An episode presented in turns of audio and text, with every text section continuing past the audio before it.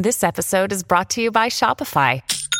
Forget the frustration of picking commerce platforms when you switch your business to Shopify, the global commerce platform that supercharges your selling wherever you sell. With Shopify, you'll harness the same intuitive features, trusted apps, and powerful analytics used by the world's leading brands. Sign up today for your $1 per month trial period at shopify.com slash tech, all lowercase. That's shopify.com slash tech.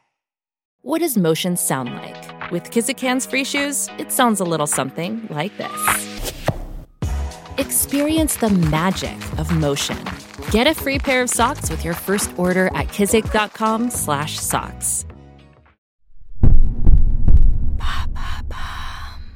Qu'est-ce que le body count qui fait débat sur TikTok Merci d'avoir posé la question.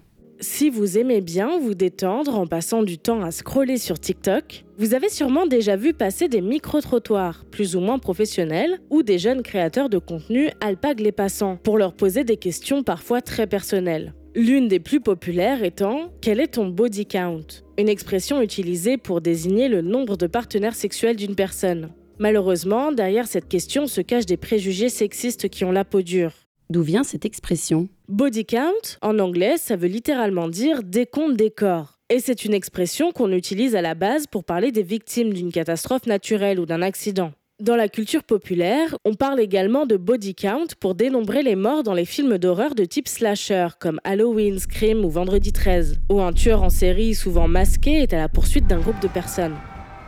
En français, on peut parfois entendre l'expression tableau de chasse, qui présente la même assimilation fortement discutable entre partenaires sexuels et victimes. Mais outre le fait que le body count peut parfois réduire des relations à un simple nombre que l'on brandit comme trophée, il a une dimension sexiste. Pourquoi c'est sexiste, cette histoire de body count? Tout simplement car les femmes et les hommes ne sont pas logés à la même enseigne quand on en parle. Celles-ci sont bien plus durement jugées sur leur passé amoureux, et surtout sur leur nombre de partenaires. Ces préjugés ne datent pas d'hier, bien évidemment. Mais malgré le temps qui passe, ils ne faiblissent pas et gagnent même un regain d'intérêt sur les réseaux sociaux, où les insultes misogynes pures se muent en théories pseudo-scientifiques fumeuses.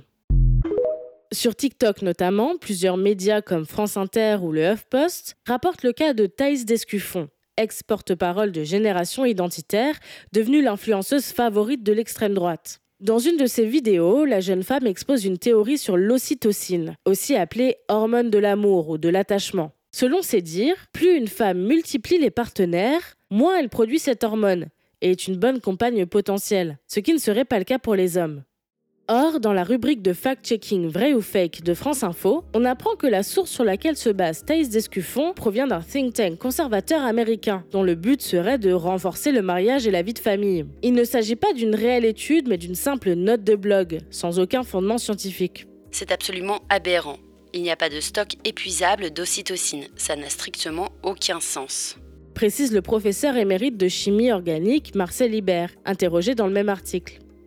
Voilà ce qu'est le body count. Maintenant, vous savez, un épisode écrit et réalisé par Mayel Diallo. Ce podcast est disponible sur toutes les plateformes audio et pour l'écouter sans publicité, rendez-vous sur la chaîne Bababam Plus d'Apple Podcast.